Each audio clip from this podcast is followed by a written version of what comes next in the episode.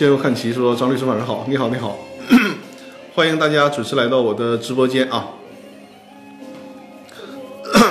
呃，这样为了方便我们一会儿的交流，我还是先展示一下二维码，就是呃这个二维码大家现在可以扫描或者截屏，然后呢，如果因为我们的直播间是交流公司股权的问题，如果有公司股权的问题，就在我的微信公众号上留言进行提问，我会在直播的时候为大家进行解答。如果是在直播之后看到回放了，看到这个二维码之后，一样可以扫描，在微信公众号里面进行留言。我会在下次直播的时候呢，给大家进行解答。那现在我们正在收看直播的朋友，如果有想要讨论的公司股权方面的法律问题，就可以在这个微信直播间里面进行留言啊，然后我现场就会给大家进行解答了。如果是喜马拉雅 FM 上的朋友呢，因为看不到画面，是音频的回放，那么就可以在微信公众号里面搜索“公司法大爆炸”，在我的微信公众平台上留言，我就可以在下次直播的时候给大家进行解答。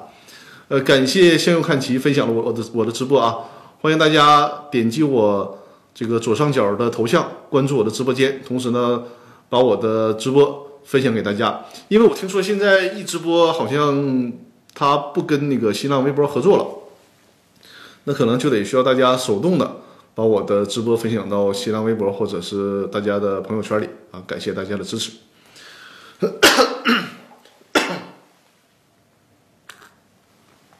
现在这个已经供暖了嘛，屋子里比较干，所以说我现在因为我肯定是有有咽炎的，就会那个那个有一些咳嗽，然后我随时喝水。呃，今天晚上的主题呢，之前也在哦，感谢先生看齐啊，这么分享了这么多次的我的直播间，谢谢。呃，有刚进入直播间的朋友啊，我这这个直播间是讲解公司股权的问题。呃，今天晚上的直播主题事先已经在那个微信公众平台里面做了预告了啊，就是呃，能不能随意的延长出资期限的问题，这是作为今天晚上主题。当然了，这个也是呃讲解了这个主要的话题之后，我们还是会随时的解答大家提出的问题，包括 之前已经在。之前已经在微信公众平台上的留言啊，都会一一给大家做解答。包括今天的主题，呃，是那个托克维尔，托克维尔，我的老观众了啊，现在在不在直播间？不知道你现在是不是已经及时的打开了那个直播间了啊？我今天的主题就是回答你的提问，就是关于能不能呃随意的延长出资期限的问题。我这个头发比较长了，是吧？最近真实在实在是事儿集中太多了。连理发的时间都没有，没有办法。嗯，先这样啊，这个形象的问题就先姑且不谈。那好，我们正式的开始话题啊。呃，在我直播的时候，大家也可以随时的留言，我们进行互动的讨论。还是老规矩啊，就是半个小时的这个干货内容。然后呢，剩余半个小时，如果大家有问题，我们可以在直播间。互动进行解答，如果大家没有问题，那闲聊一会儿之后，我们就结束直播啊，保证这个直播的时间呢最少是三十分钟的时间，当然了，最超最长不超过一个小时。呃，托克维尔，托克维尔，你要在直播间的话，告诉我一声啊。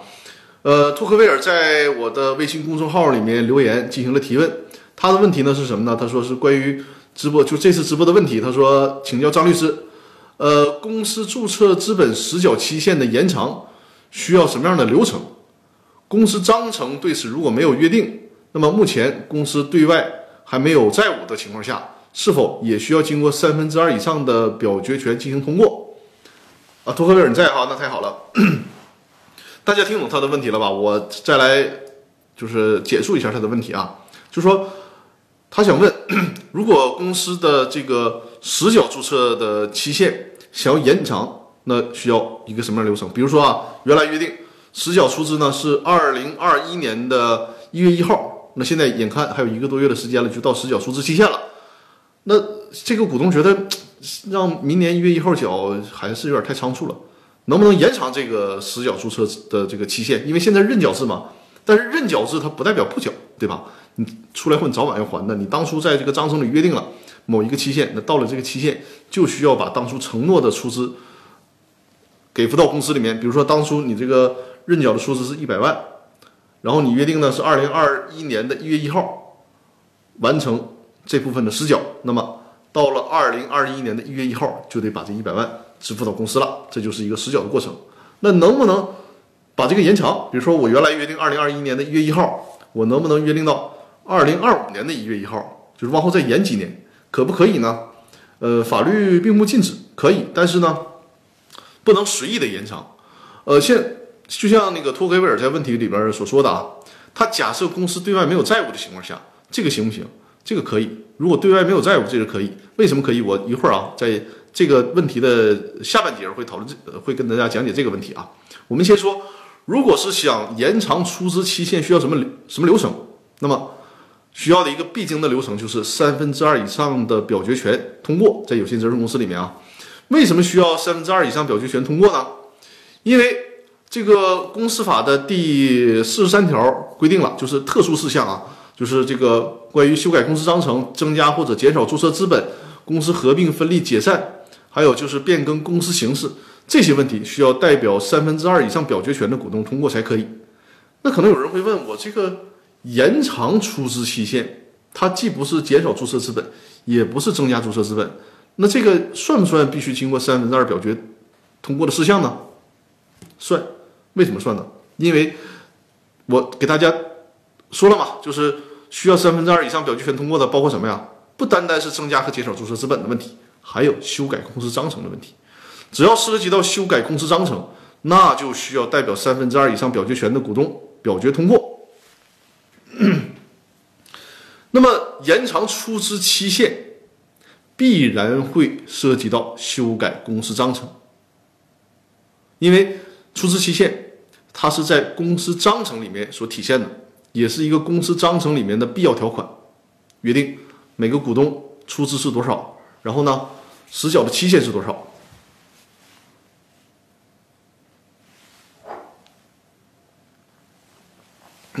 稍等一下。那如果想延长出资期限，必然会涉及到要修改公司章程的问题。那既然是修改公司章程呢，既然是修改公司章程，就需要三分之二以上的表决权通过。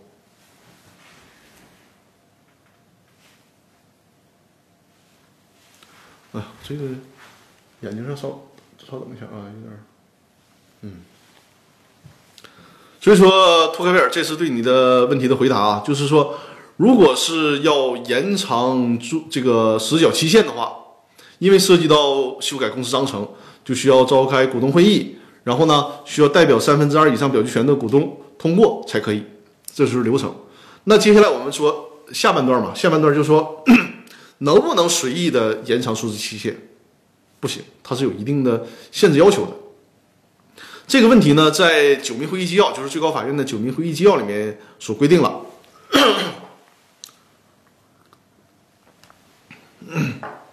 就是说，如果是就像托黑尔所说的啊，公司对外没有任何债务，没有产生任何任何债务呢，公司也不欠任何人的钱，这个时候延长这个实缴的期限可以，没问题啊。你比如说，你现在公司刚刚设立。也没做什么业务，对外也没有欠款。然后你本来你约定的是这个二零二一年的一月一号，马上要到了，你想往后延，延个五年、十年，这都没问题，法律不做限制。但是，如果这个公司已经对外有债务了，对外有债务意味着什么？意味着你这个股东，如果是到了出资期限，因为你对外还有债务嘛，你股东需要及时呢履行出资义务。这个出资义务，比如说。这个股东有一百万的出资义务，把这个一百万给到公司，然后呢，公司得用这一百万来偿还欠款。听懂这个意思了吧？按照现在法律的规定啊，如果公司对外欠款了，那么股东的实缴出资期限还没到，这个时候公司的债权人是不能要求股东提前履行出资义务的。比如说，现在公司对外欠了一百万，那么股东他的出资额就是一百万。只不过这个出资期限约定在是二零二五年一月一号履行出资义务，那你现在这个债权人，你顶多能起诉公司，而不能起诉公司的股东，要求股东提前履行出资义务，用于偿还你的欠款，这是不行的。那可能只有一种方式，就是申请公司破产，因为公司现在资不抵债。如果是申请破产成功的话，那这个时候这个股东呢就需要叫所谓的出资义务加速到期，如果公司现在被宣布宣布这个进入破产程序了，那么你这个股东的出资义务虽然没有到期，那现在因为已经进入破产程序，也得提前履行出资义务，这是这个这个概念啊。如果不是这个申请破产的话，那么是没有权利要求股东提前履行出资义务的。但是，如果你这个股东的 股东的那个出资期限已经到了，还没有实缴，哎，那这个时候债权人就可以了，就是说你这个股东，比如说你的实缴出资期限是二零二零年的十月一号，你应该向公司交付一百万，到现在还没有交，那么我债权人起诉公司的时候，就可以同时起诉股东，要求股东履行出资义务，用以偿还。这个债权人的债权，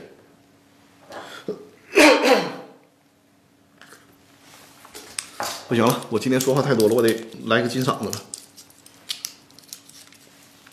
嗯嗯，感谢托黑本送出礼物啊！咱一边含着这个金嗓子一边说啊。所以说呢，如果这个对外公司欠的债，刚才我举那个例子啊。就是你这个股东出资期限已经到了，比如说二零二零年的十月一号已经到了，对外还公司呃对外公司还欠着钱，你这个股东为了玩花样啊，就是说他为了防止债权人要求股东履行出资义务，怎么办呢？他想修改公司章程，把这个出资期限由二零二零年的十月一号直接改到二零三零年的十月一号，这行不行呢？你即便是改了。按照九民会议纪要的这个规定，没有用，不能对抗公司的债权人，人家债权人照样可以要求你履行出资义务，因为你是公司欠钱在先，修改出资期限在后，那么这种情况下，已经有的债权人，你不能对抗人家，你该人家债权人要求你股东履行出资义务，你还得老老实实的按照原来的这个出资期限来履行出资义务。就是这个概念。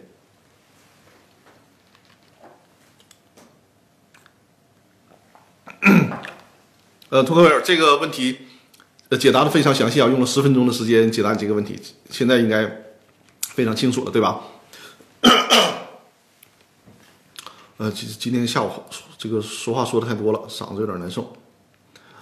呃，好，那托克维尔的这个问题啊，我们就解答完了。啊，感谢张国贵分享了我的直播啊，谢谢谢谢，非常感谢。那么我们现在回答第二个问题啊，第二个问题呢，也是一位老观众啊，叫蓝 L A N，蓝他在直播间，他在那个微信公众平台里面进行了提问。蓝，如果你在的话，也是在直播间告诉我一声啊，在直播间告诉我一声。我这嘴里含着东西呢，这说话可能稍微有点别扭啊，大家见谅。啊，好，你在在直播间哈，好的好的，呃，现在这个分享蓝他提的问题，他说呢，艺人公司的章程，这个章程当中，首先是艺人公司啊，就只有一个股东的公司，这个章程当中呢，没有设定最高权力机关，因为公司的最高权力机关，这又有人向我挑战了哈，呃，公司的最高权力机关就应该是股东会嘛，那他是艺人公司，他说呢，艺人公司在这个章程里面没有设定最高权力机关。那么也没有对对外投资和对外借款，以及对自己的子公司提供担保进行约定都没有。在碰到对外融资或者对外提供担保事项的时候，是否需要？呃，是否只要艺人公司的股东做出决定就可以了？是否一定要先对公司章程进行修改？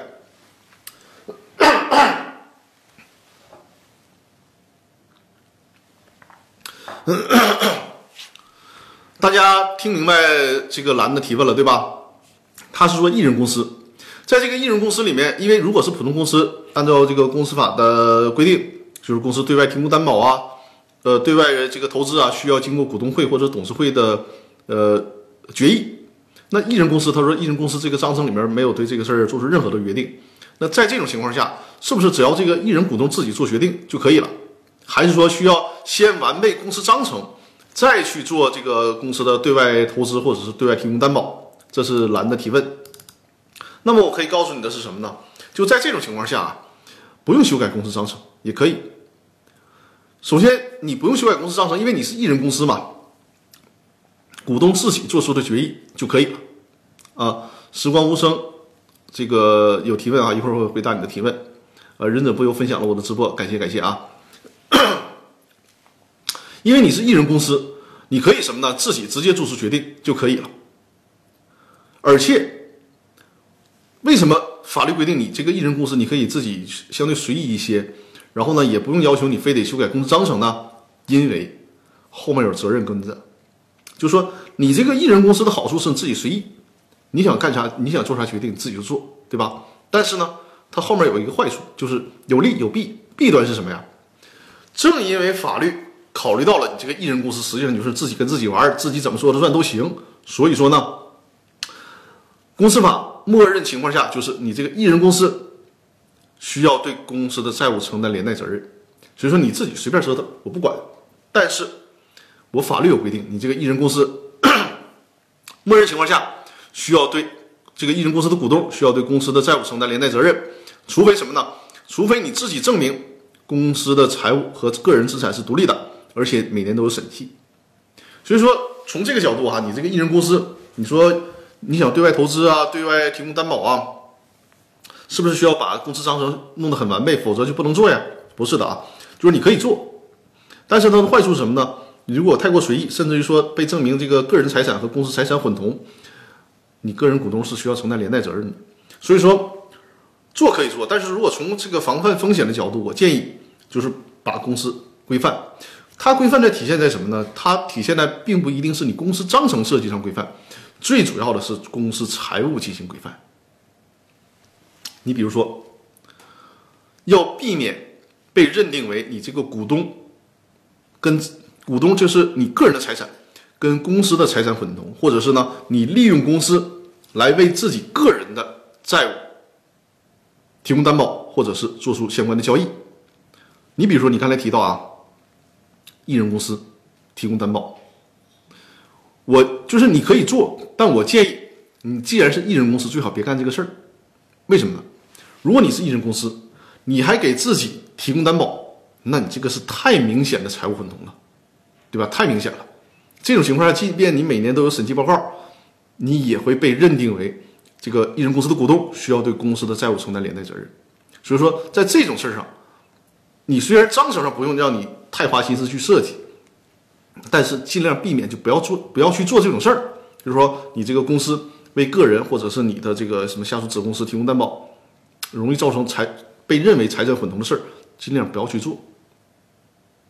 听懂我的意思吧？所以这就是对艺人公司的要求，就是你刚才提到的这些事儿，他他都可以去做，但是为了防止将来说不清楚，对于财产混同的问题，将来被法院认定为你这个公司的财务不不规范，或者是任意的 被股东自己去利用，呃，维护自己的这个个人的权益，那么涉及到这些有涉嫌这些问题的事儿，就不要去做啊，然后财务上进行规范就可以。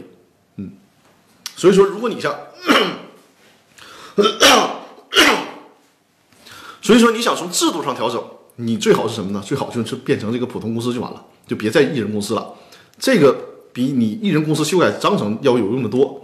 你既然要修改，我建议就是从这个股东上进行调整，把一人股东变成两人以上的股东，这个是最好的方式啊。我看那个，嗯，时光无声说，股东。给投资的公司借款，在有第三方外债没有偿还的情况下，股东接将借款转为出资，算出资吗？看一下啊，你说这个股东给投资的公司借款，就是股东把钱借给了公司，对吧？相相当于公司欠股东的钱嘛。然后呢，在有第三在有第三方外债的情况下，股东将借款减为出资，算出资吗？可以啊。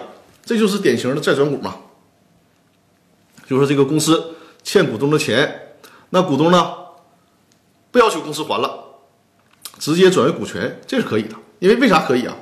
它不损害债权人的利益，甚至对债权人是有利的。你想想啊，呃，公司欠债权人一百万，欠你股东五十万，你如果债转股了，那说明什么？那说明公司对你的这五十万不用还了。那公司就可以至少有相当于五十万的财力 去偿还其他的债权人的这个债务，明白我的意思吧？就是这么做，它只会对债权人有利，不会损害债权人的利益。所以说法律并不禁止，甚至于还鼓励。嗯，这就是债债转股的概念。而股转债就不可以，股转债是什么呀？那实质上不就是缩逃出资了吗？你本来是股东，然后呢，呃，你本来是股东，然后你的股权呢不再存在了，变成债权了，那这就成了抽逃出资了。所以说这是不可以的啊。时光无声，这个问题解答你应该听听懂了是吧？如果有不清楚的地方，随时在这个留言提问啊。好，这是蓝的提问。下一个呢，也是我的这个老观众啊，忍者不忧，忍者不忧。我刚才看你好像在直播间是吧？在的话跟我打声招呼啊。不好意思啊，因为今天下午我排了那个四波的客户，包括那个探讨案子和开会，所以说这这嗓子今天用的有点过度了。以后直播之前我可能是得这个保持一下午尽量少说话，要不然太烦人了。总尤其我这个 麦克风对着麦克风咳，这个会比较影响大家的收听效果，是吧？嗯，现在我的那个声音的音质还可以是吧？因为我已经外接了那个麦克风了。时光无声说，但是如果不算出资的话，那股东还需要进。我刚才提到了，算是出资啊，算是出资，再转股了嘛，算是出资。嗯，就是从操作上相当于说公司需要增加注册资本，就这个意思。呃，我们回答忍者不忧的问题啊。呃，稍等，稍等，我会回答直播间的问题。我我我那个先回答一下忍者不忧的问题。忍者忍者不忧说呢，那个张律师，法定代表人同时呢也是小股东去世了，那变更法定代表人的程序是什么？有没有比较快的办法？是不是并是不是必须经过股权转让或者是继承，然后再召开股东大会才可以？大家听明白忍者不忧的问题了吧？就是说。这个公司的法定代表人，同时呢，他也是公司的一个小股小股东去世了。那么变更法定代表人的程序是什么呢？就是有没有什么比较快捷的方式？呃，是不是这种情况是不是必须得经过股权转让或者是继承，然后再召开股东大会？他是这么问啊，这个问题，这个问题我的解答是什么呢？你需要把这个问题拆开看，就是说，你不要把这个法定代表人和股东的身份混同去考虑这个问题，你需要拆开。这样的话，拆开你之后，你就能彻底理解这个问题了。首先啊，我们讲，我们先说单讨单独讨论他是股东的身份，先不考虑他法定代表人的身份啊，先单独讨论他的股东身份。去世了之后，那么这个股东的身份能不能继承？这个按照公司法的规定，就是默认情况下，按照公司法的规定，股东的身份可以继承。但是公司法同时规定了，就是公司章程另有约定的除外，也就是说。如果你在章程里面没有做特殊约定，那么股东去去世之后，他的股东身份是可以被继承的，就是他有几个法定的继承人，那么他的股权就直接由法定的继承人去这个继承了。比如说，隔壁老王，呃，去世之后，那么他的法定继承人是王大、王二、王三，那他的股权就由王大、王二、王三理论上是平均分割，然后继承，就是股东。由隔壁老王变成了王二、王大、王二、王三，就这个意思。这是股东的问题。那当然，你这个公司章程里面也可以排除股东的继承，就是说不允许股权继承。他的股权呢，只能由其他的股东购买，然后这些继承人呢去分。比如说你这个百分之十的股权，呃，折合成价款之后是一百万的这个价款，那么这些继承人分这个一百万的钱。但是股东的权利、股东的身份呢，由其他的呃股东。来进行分割，而不转给外人了，就不转给其他的这个法定继承人了。这个是在公司章程事先有约定的情况下可以这么处理啊。如果没有约定，那么就是人家继承人是可以继承的。这是股东的身份。我再看分开嘛，再看他的法定代表人的身份。法定代表人的身份，我们假设他不是股东，他就是一个法定代表人。他去世之后，他的这个身份能不能继承呢？不能的，因为法定代表人通常他是和公司的高管的职位相关联的。按照公司法的规定。法定代表人，谁可以担任法定代表人呢？董事长啊，不设董事会的，就是执行董事或者是经理，才有这个资格担任法定代表人，对吧？所以说，这个所谓公司的高管的职位，它是不，它可不是世袭制的啊，不是世袭制的，这个是不能继承的。如果是法定代表人去世了，那相应的需要股东，呃，需要公司重新。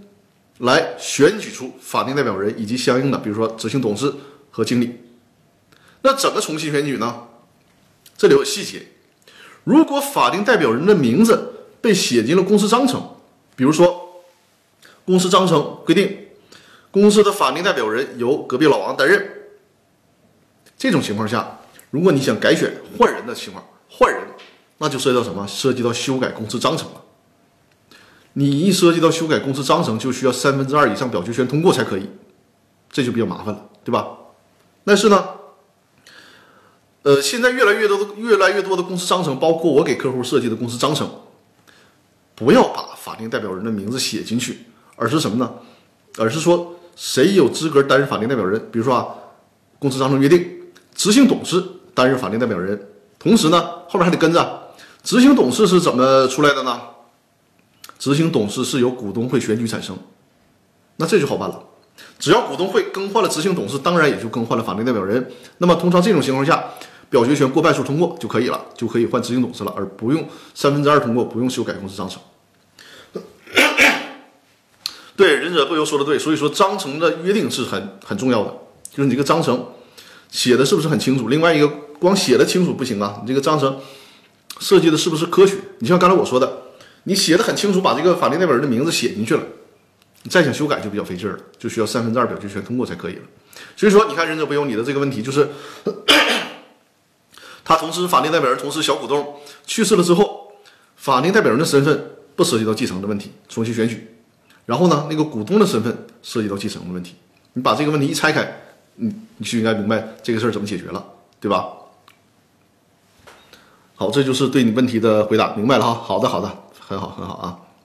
我们看刚才有留言啊，时光无声，呃，时时光无声说，呃，完成出资对于第三方债权人来说，不是更有利吗？不是，是这样的啊。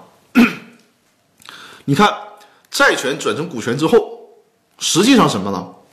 从形式上，实际上这个这个股东新，我们理解为新的股东吧，新的股东并没有再一次的把钱给到公司，对吧？但是他并不是把。他并不是这个钱没给公司，而是先给了。时光无声，你理解我的意思吧？比如说哈，我作为公司的，我们先我们不去考虑他原来的股东身份啊，我们就假设就是一个债债权人。公司呢本来原来欠我一百万，对吧？欠我一百万，那像那说明什么问题啊？说明我当初曾经把一百万给到过公司，所以说我才会成为公司的债权人嘛，对吧？公司欠我一百万，这个时候我再转股，我不要了。我变成股权了，那实际上就是对我当初给公司那一百万的一个确认，就是不是债权了，而是股权了。那这不就相当于，它的区别只是说我这个钱在我成为股东之前，我提前先给公司了，然后我现在代价是什么？代价是我这个钱不要了，我转成股权了。因此说，这个对于债权债权人来讲没有不利，没有不不利，只是说对于债权人来讲可能会感觉感觉上会有差异，就是。你先给到公司的这一百万，可能在这个期间，公司把这一百万已经花光了。然后呢，你再转成这个股权，我债权人呢，并没有因为你这个转股权，然后眼前忽然一下多了一百万，只是这个区别而已。但实际上，它并没有损害其他债权人的利益，所以说在法律上是不成问题的，债权人股是不成问题的。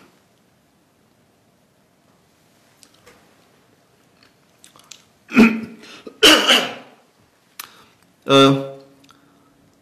七七啊，我就说你后面的数字了。OK，什么 ZI 七七七七说呢？他说，请问债权，请问债权股需要什么程序？股东过半数通过吗？这个就是涉及到刚才我我说了，债权股它通常会涉及到增加注册资本的问题，因为你债权变成股权，你那个注册资本就需要增加了。你原来公司假如说有五十万的那个注册资本，那公司欠了我一百万，我不要了这个钱了，我变成股权，那就相当于说。有五十万的注册资本，再增加一百万，相当于是公司变成了一百五十万的注册注册资本。这个时候就涉及到我我们今天讲座不也提到，今天那个直播不也提到了吗？增加注册资本需要三分之二以上表决权通过。所以说呢，它的程序就是需要召开股东会，有限责任公司啊，就是召开股东会，然后呢需要代表三分之二以上表决权的股东通过才可以。这不是说你想转就能转的，是需要这个程序，人家同意了，同意你转才能转。啊，不是说债权人随时都说我不要钱了，我就成为公司股东了，不是那么随意的，得是人家公司内部进行决议，股东通过了之后才可以的，啊，就这个问题。嗯，好，这直播的内容我们就是刚刚在直播间的提问啊，我先回答到这里，因为在微信公众号上呃还有一些提问。啊，接下来呢，这个之前在微信公众平台上的提问呢，我应该是回答完了啊，明白了，好好的好的，呃，还有几个问题呢，就是在知乎上，在知乎上别人邀请我提呃提的问题。杜黎娇，你好在哦哦，你是在呃那个微信公众号上的什么名字提问呢？鲁鲁是吧？说债转股不能认定为实缴注册资本是吧？不是啊，债转股就肯定是实缴注册资本了。就像我刚才说的，他提前在他成为股东之前就把这个钱给到公司了，公司拿到这个钱之后，他才会成为债权人呐，对不对？你这公司没收到钱，他怎么会成为债权人呢？所以说。你都已经给到公司的钱了，你不要了，变成股权了，那肯定就是你已经完成实缴出资的义务了，啊，你只要做到不抽逃，你就就不给抽回来就可以了，就没问题。嗯，呃，时光无声说听了七七七七的问题，我觉得我刚才可能没说清楚，没事儿，你没说清楚可以再说一下，或者说你觉得在这个直播间留言会这这个说不清楚，就是在那个我的微信公众平台上啊。公司法大爆炸的微信公众平台上进行提问留言，它这个这个字数不受限制啊。你一会儿留言，我在那个后台会刷到你的留言，然后会继续呃对那个时光无声的问题进行解答。这糖还没含化呢。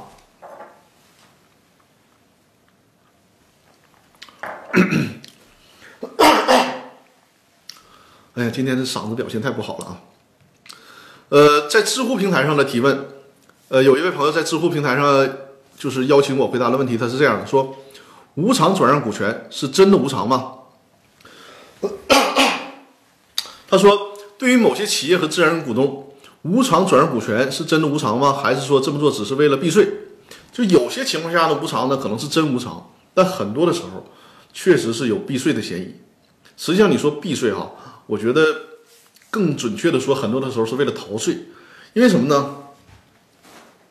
即便是双方约定无偿转让股权，从税务稽查的角度，税务部门也可以进行这个税务稽查，从而呢认定你真正就是股权转让的时候应该按照什么样的标准来补交税款。什么意思呢？比如说啊，你这个公司的。呃，就是你转让这部分股权吧，对应的注册资本是十万元，这十万元呢，你也已经完成了实缴出资了。那么这个时候你股权转让，你说我十万元的注册资本实缴出资了，我以十万元转出去，平价转出去，甚至我更狠一点，我十万元的实缴注册资资本，我白给人家转出去。那从这个来讲，你十万去十万那个实缴的注册资本成本十万，你如果以十万块钱。再卖出去，没有差价，对吧？你没有赚钱，那就没有所得，没有这既然没有所得，就不产生所得税的问题。或者呢，你十万块钱，呃，十万块钱的实缴出资，你以零的价格亏了转出去了，那也不产生所得的问题，也不产生那个所得税的问题，对吧？但是呢，税务稽查的时候，人税务部门可以去查你当时公司这个股权真正的价值。按照真正的价值来征收税，比如说啊，你在股权转让的时候，那么公司当时的所有者权益是三十万，就是你这个资产减负债嘛，就是所有者权益嘛。你虽然约定零对价，但是人一核实，你当时你这个十万块钱注这个注册资本的股权对应的所所有者权益，经过核实之后应该价值三十万，那么就是三十万减十万。这二十万就是你的利润，就是你的所得，那么就是从个人所得税的角度，二十万乘以百分之二十，因为股权转让所得就是百分之二十交纳个人所得税，因此说人家你别管你自己写了多钱，税务部门有权按照查实之后，就是查证之后的这个标准，人家按照二十万的百分之二十让你补缴个人所得税，嗯，所以说。以零对价转让，就是合同上写零对价，并不能有效的达到所谓的这个避税的效果啊。就是一包括我我的一些客户也遇到了这种情况，人家税务稽查部门真的是回头看啊，可能三五年以后，人家再回头查你之前，比如说你三五年之前的这个股权转让，让你补缴税款，这都是有可能的。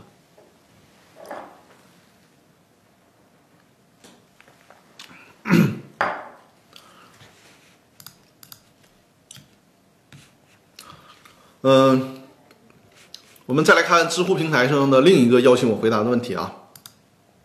这个问题是这样的，他说呢，有限责任公司新增股东，新增注册资本，但是新股东没有实缴，那么有没有权利获得以前的未分配的分红？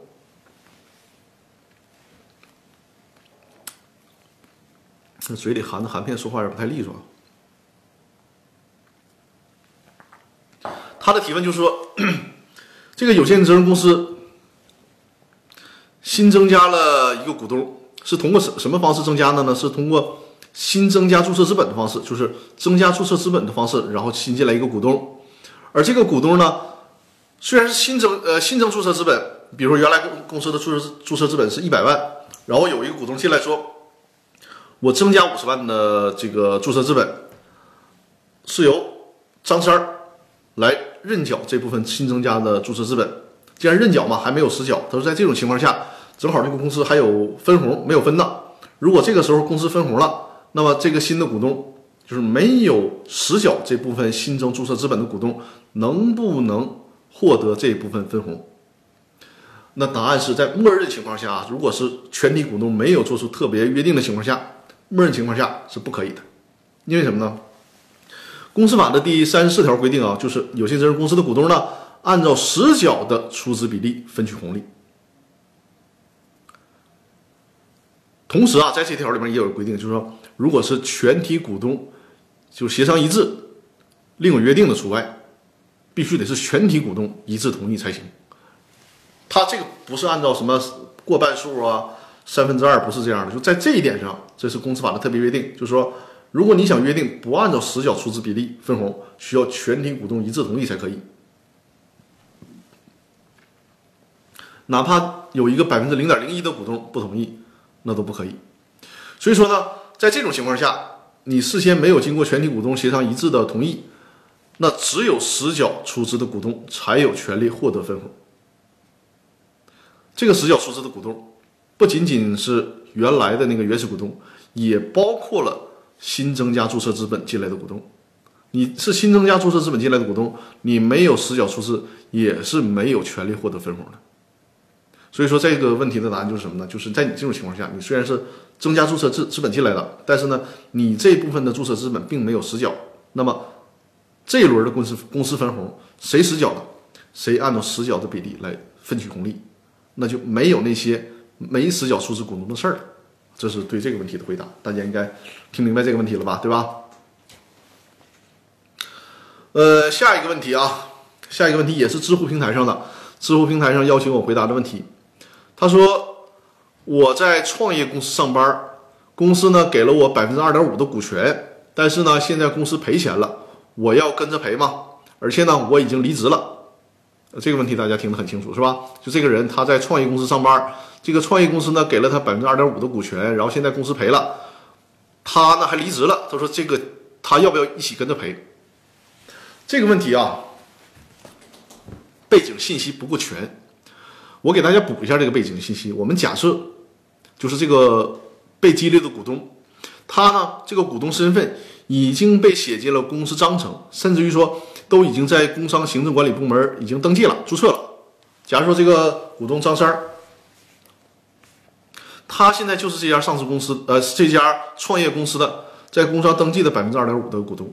那假设说他对应的出资义务是二十五万，通常这些所谓的这个创业公司给到员工的这个股权，很可能是没有实缴出资的股权。你就是你这个员工，你别管你是多少钱获得的这个股权，或者是呃白得的这个股权，你最主要的关心的是什么呢？是说你公司就是这个所谓的创业公司给到你这个股权是不是已经实缴出资的？给到你这个股权如果是实缴出资的，哪怕你象征性的你花了一块钱买，或者是你干脆就是白给你的，只要是实缴出资的，你可以安心的接受啊，就是欣然接受。但是如果这部分股权是是这个认缴出资的，没有实缴出资，所谓给到你这个股权呐，你并不见得白给你，你也都不见得是占便宜，反而有容易是一个坑。明白我的意思吗？就是说，虽然这个股权是白给你的，但这个股权是认缴的出资，没有实缴出资。你拿到这个股权，虽然你取得这个股权没花钱，但是你所付出的代价是什么呢？一旦实缴出资期限到了，你有义务去履行这个出资义务。假设说你这个百分之二点五的股权是二十五万，啊，时光无声说你提到公众号了，一会儿我会我我会回答。我现在看到那个后台有提示了。假如说公司给了你白给你啊二点五的股权，对应的注册资本是二十五万，而且这个股权呢是没有实缴出资的，是认缴出资的。那将来，公司比如说被人家亏损嘛，被债权人申请破产。刚才我提到什么？你作为股东，一旦公司进入破产程序，那股东需要履提前履行出资义务。你尽管离职了，不在这个公司干了，你离职解除的是什么？是劳动关系，但是你的股东关系，你的股东身份并没有解除。所以大家一定要搞清楚，尤其是员工被激励的时候，就是你一旦被激励了，成为公司的股东了。你和公司之间就是就是两种法律关系了，一种是劳动关系，你是公司的员工；另一种另一种就是这个股权的关系。劳动关系适用劳动法和劳动合同法，那么股权的关系就适用公司法。就是尽管你离职了，你这个股东身份并没有撤下来，并没有换下来，你还是这在工商登记的股东，那人家债权人会有权利要求你履行相应的出资义务。比如说你二点五对应的是二十五万，那你这个时候你就得履行二十五万的出资义务。你看，所以说在这种情况下，你当初免费获得的股权，实际上呢，让你背负了债务，这就是最大的问题。所以说，我们作为员工被激励股权的时候，最需要、最需要考虑的就是，你你不单单要考虑你用多少钱获得股权，你需要看你这个股权有没有完成实缴出资。如果没有完成实缴实缴出资的话，啊，如果没有完成实缴出资，你拿这个股权的时候是要格外的谨慎，要格外的谨慎，轻易这个便宜就别占了。嗯，就这个意思。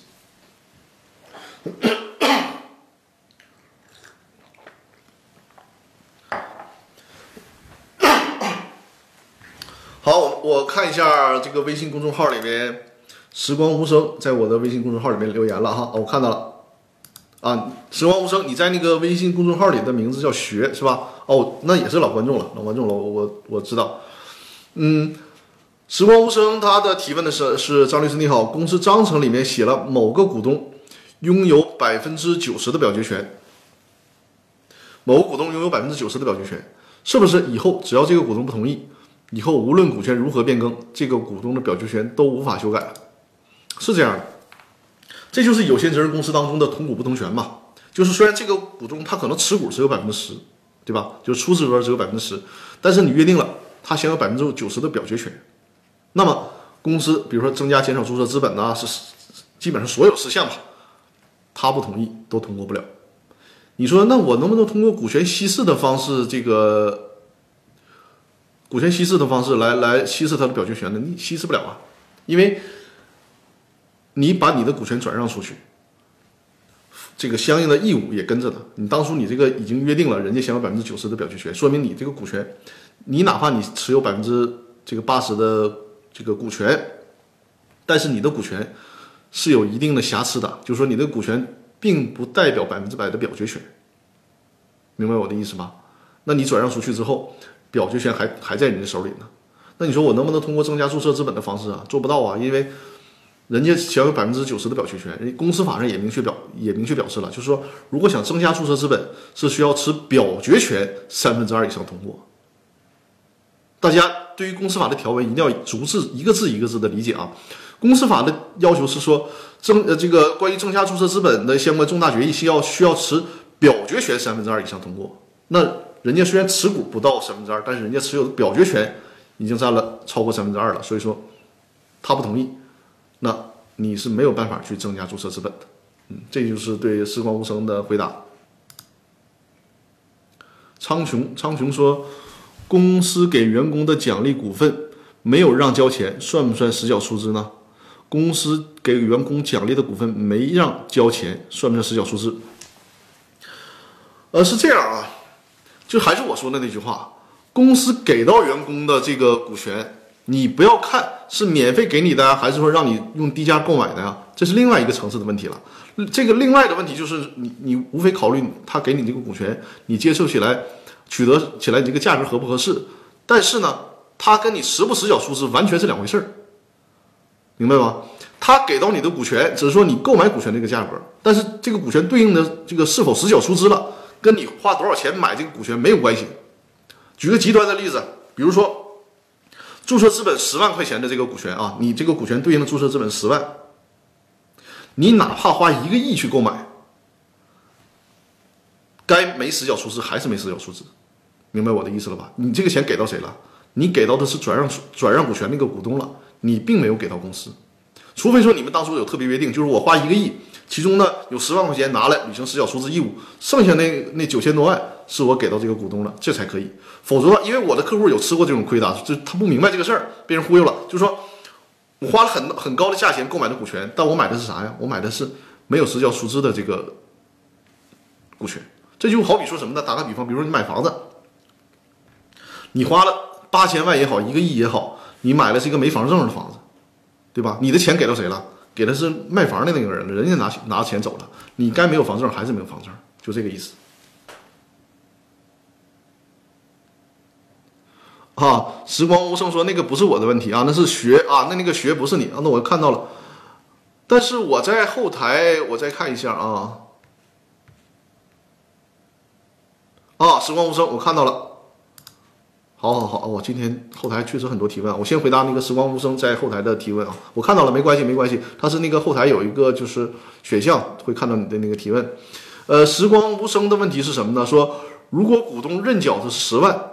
那出资了三万，借给公司七万，那么在欠第三方债务的情况下，我把这个钱变成出资，能完成出资义务吗？这是可以的啊。你说的就是另一种形式了，就是说认缴出资十万，那实际上已经完成出资义务的三万，然后借给公司七万，那你就是说把借给公司这个钱不要公司还了，而变成你的实缴出资，这个没问题。那么这个呢，也不涉及到增加注册资本的问题啊，就是说把你当初那七万块钱的性质给变了。你把借公司的钱不要还了，直接从财务上调整成什么呢？调整成你这个是一个出资款了，这是可以的啊，这是可以的，这也没有没有问题，而且呢，也不损害任何公司债权人利益，就是这也是一个合法的形式，嗯。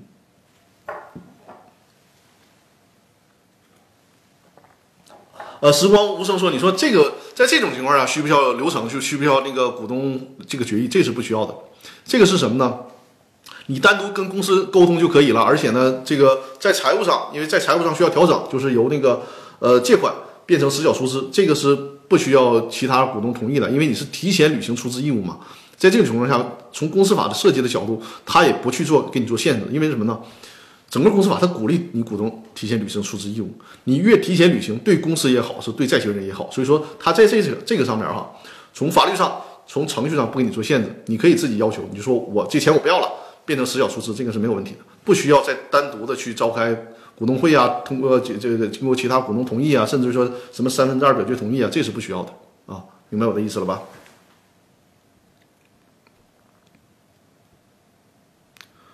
呃，苍穹说，呃，这这刚才已经回答了问题了，就是员工的股权没有实缴算不算出资？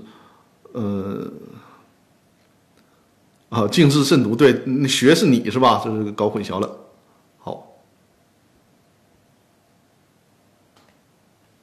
嗯，感谢托克托克维尔分享的直播。啊然后我看到那个托克维尔，你有新的问题是吧？呃，托克维尔在微信公众平台上提问的是，他是说增资不扩股是否可行？A 公司有四名股东，当中呢一名个人股东将手中百分之六的股份，原价六十万，单位实缴到位，以二百万的金额转让给了 C 公司，转让金额进入 A 公司的公账，注册资本由原来的一千万变成一千二百万。一千二百万是否可以变更？中间产生的溢价，因为公司受让，是否涉及到税的问题？增资不扩股啊，我明白你。其实托克维尔，你的问题是什么呢？你你在表述上可能有误解，就是说你现相当于什么呢？相当于溢价出资了。那溢价出资多出来那部分，如果你比如说啊，你对公司的出资义务是一百万，就就以你的这个例子为为为为例子吧。这个对应的注册资本是一千万，然后呢，你实际交了一千二百万，多出来的二百万怎么处理？两种方式，一种是增加注册资本，一种是直接转为资本公积。如果是增加注册资本，需要三分之二以上表决权通过；如果是增加资本公积，那就不需要，因为这个就跟那个我刚才说，呃，回答时光无声那个问题是一样的啊。这这个资本公积是啥呀？就是你白给公司的钱，你都白给了，你还需要经过其他股东同意吗？对不对？你这对公司也好，对其他股东也好，对公司债权人也好，都是占便宜的事儿，没有任何法律障碍。所以说，如果你是不增加注册资本，你就是想。多给公司出资没问题，相当于赠送给公司了啊！公司欣然接受，把它计入资本公积就可以了，对吧？托克维尔，你的问题我的理解，虽然说你的陈述上有点绕啊，但是我的理解应该是你的意思，对吧？呃，托克维尔说，因为账款是进入公账，以注册资本金入账，按理说不应该产生税吧？是的，是这样，溢价出资在这个环节是不产生税的啊。你你比如说，你个公司注册资本是一千万，但是呢，你你实际投到公司五千万，对吧？公司多收了这个四千万，在这个环节是不征税的。在什么环节征税呢？就是如果你这个公司增加了这么多的那个那个溢价出资，公这个公司股东将来转让股权的时候，那相当于你个股权，除非你在这个期间把这些钱全亏掉，如果不是亏掉的话，那相当于股权价值增值了嘛，在转让的环节才会征税啊。这就是对你问题的回答。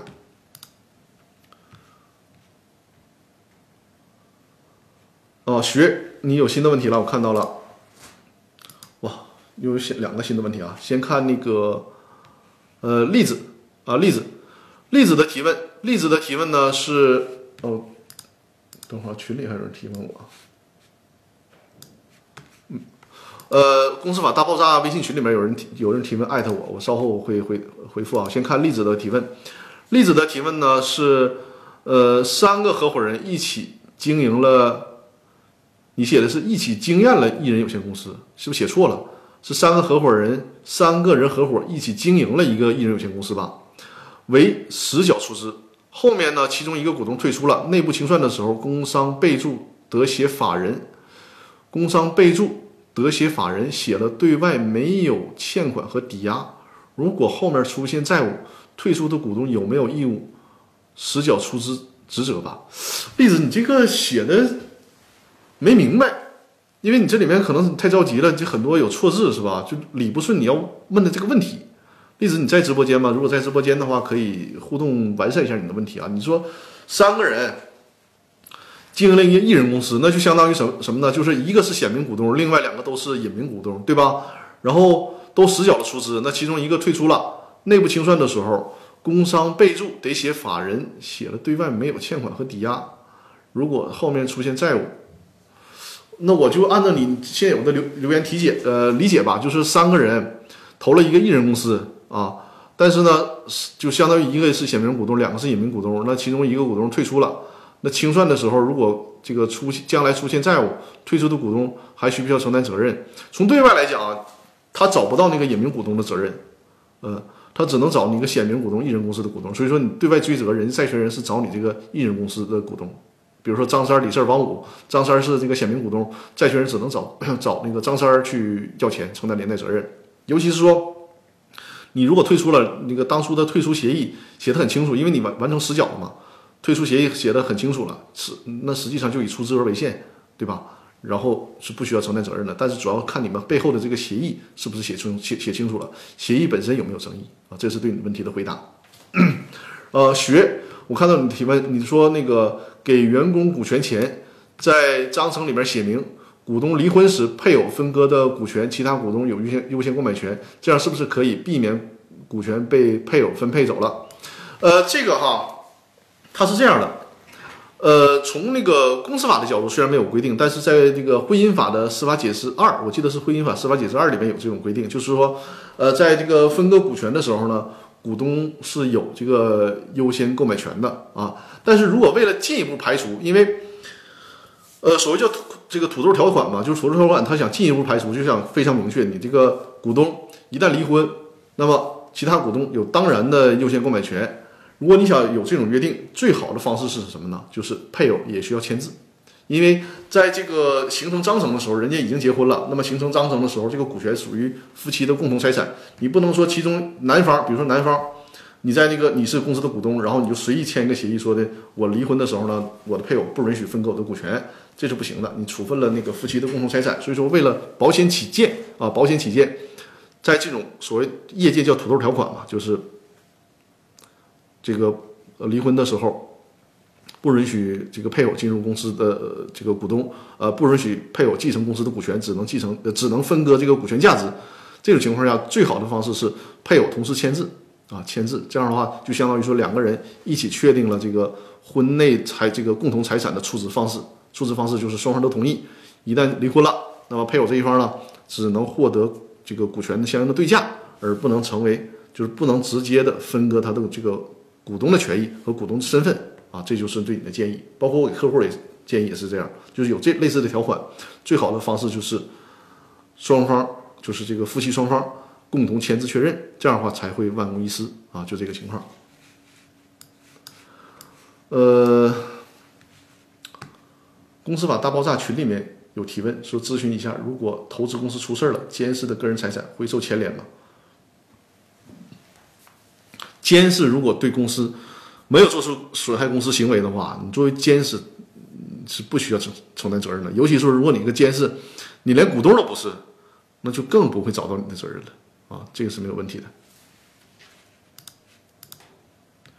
啊，今天直播的问题真的非常非常多哈，我连着没停，我就是这带这个破嗓子，我还到尾声的时候我这嗓子还能好点了，就说开了已经是吧？啊，连着回答了五十七分钟的问题，休息会儿，休息会儿。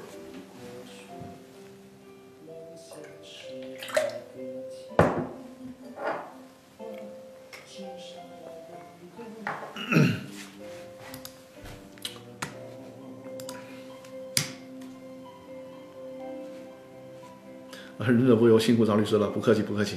呃，感谢这么多的老观众一直支持我啊！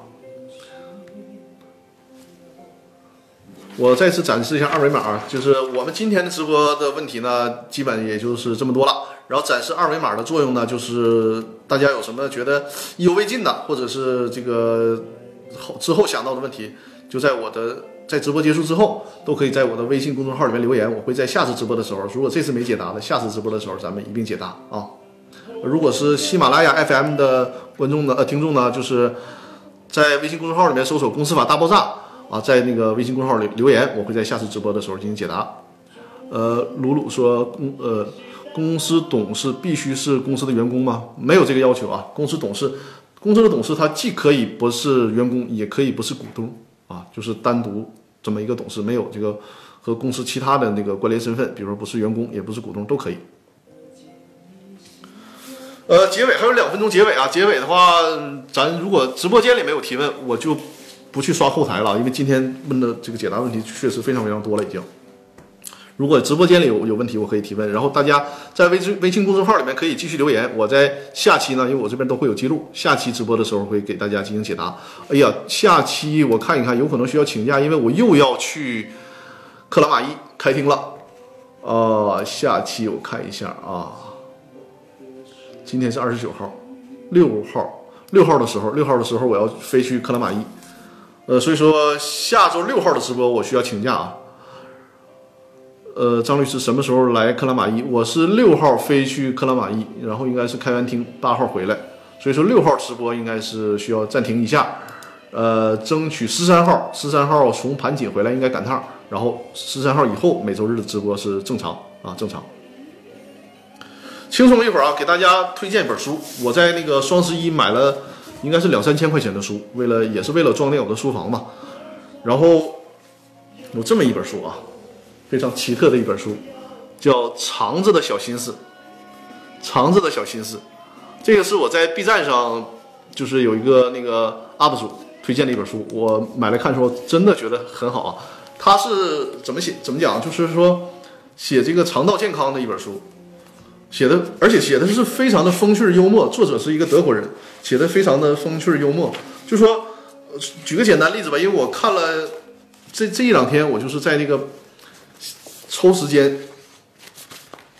看了能有个几十页，呃，举个例子啊，比如说怎么便便对我们最健康？因为通常他这本书里说的，这个坐便是最不利于肠道的，而且这个坐便呢，呃，就是这这这个这个这个什么排便都是不是很好的，就是最好的方式是蹲便，但显然这也不现实。他说，那怎么解决呢？就是既不用把你家的坐便拆掉，但同时呢，也能达到那个蹲便的这个流畅程度。书中给出给出的解决方法就是这个啊，给大家展示一下，就是在。坐便上垫个小小板凳儿，这种姿势完身子前倾，哎，这样的情况下，对于肠道，甚至对于这个解决痔疮的问题，都是有非常好的好处的。然后排便也会非常的顺畅。这本书特别有意思，我这个看这本书的时候，就是一边看都忍不住一边笑，写的也很有趣儿啊。然后对我们自己日常的生活也确实很有帮助。就其他那个严，我我购买了很多是比较。严肃的书籍，这这本呢是关于那个身体健康的，还而且还还很轻松，读起来也确实很好玩。这所以说这本书啊，这个给大家推荐啊，肠子的小心思，嗯，对，讲的都是实用的知识。对，那个公司股权也很实用，自己的身体健康也很实用。嗯，因为我通常是在那个卫生间的时间是比较长的，所以说我我就觉得这本书对我来说特别特别重要。而且写的也是非常风趣幽默。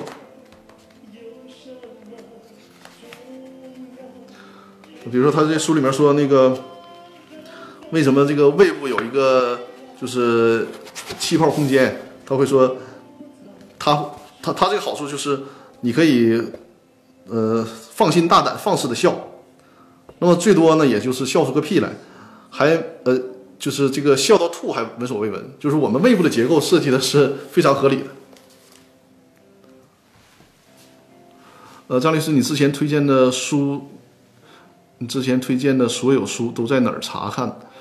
嗯，这样吧，我答应大家啊，就是我把我这次那个双十一的图书的购物清单在我的微信公众号上近期公布一下啊，你我就是主要是截图给大家，然后也算是。嗯，跟大家分享一下我的那个书单，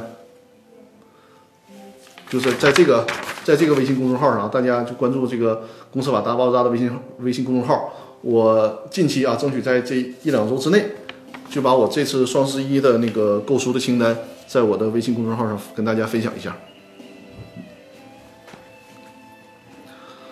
哎呀，因为今天直播解答问题太密集了，再加上我这个破嗓子，今天。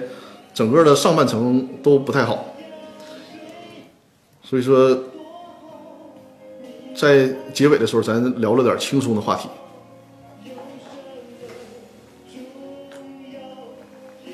一个小时零三分钟了啊，咱直播基本上这次直播也就到这儿了，好吧？我发现呢，这个易直播这个软件没有更新，所以说它对于那个。就是这个大版本的苹果适配还是有问题，包括它上面呃观众的显示，尤其特别尴尬的是，就是我上周直播结束的时候出现这个尴尬的问题，就是关了半天关不上，因为它那个小叉那个按钮啊，在这个大屏上，我不知道为什么，就是你触控不触控不到，和那个旁边的那那几个就是苹果系统的按钮有冲突，就导致会比较尴尬。上周就是关了半天关不上，我不知道。一会儿我关这个直播，是不是能顺利给它给它给它关掉啊？啊，背景音乐是那个黎明的《心在跳》，也是一首老歌了，但是我觉得非常适合冬天听。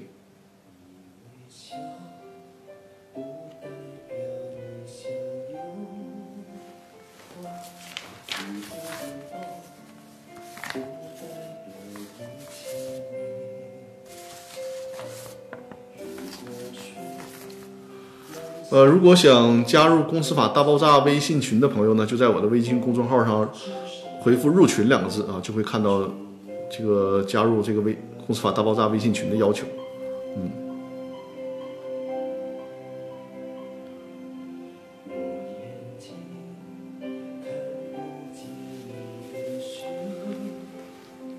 啊，好。我记得心在跳的 MV 拍的很感人，对我非常非常喜欢，而且它是呃两首歌两个 MV，就是相相当于上下集，我非常非常喜欢看。回头大家可以在那个应该是优酷之类的，应该能找到吧？黎明的这个 MV 我非常喜欢，因为他是在我上大学的时候看的这个 MV。看来托克维尔和我也应该也是同龄人呐，应该是两千年左右吧，这个 MV M V 爱立信手机，哎呀，这这这都是同道中人呐，那看来我们也都暴露年龄了是吧？非常酷。然后他的那个上一部那个歌和 MV 叫应该叫爱你不爱你，这两个 MV 连着看。嗯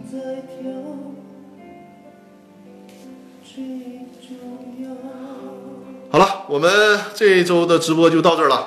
下周日的直播我需要请假啊，因为因为去那个克拉玛依开厅。咱们下下周就是十三号，十三号之后恢复直播。我的今年的开庭应该是集中在十二月的中上旬，应该就会呃就会结束。呃，然后我我觉得应该是能能稍微清闲点，否则这两个月太密集了，太累了。好了，我们在这个比较舒缓的歌声里面啊，结束这次直播。对，托克维尔，下下周见，下下周见。呃，咱们这个这期间也可以，就是有什么问题，随时在还是啊，公司法大爆炸的微信公众号里面留言啊留言，然后我会尽快的把双十一的书单也发在我的那个微信公众平台里面跟大家分享。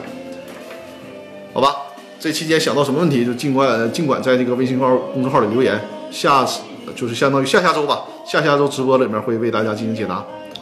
我们下下周十三号的时候，十二月十三号的时候再见。感谢大家，感谢大家的支持，尤其我们这些老观众啊，非常非常的给力。好，下下周再见，拜拜拜拜。呃，这个又得需要关好长时间才能关关掉是吧？再见再见。呃，等我把这个关掉。哎，好了，好，拜拜拜拜。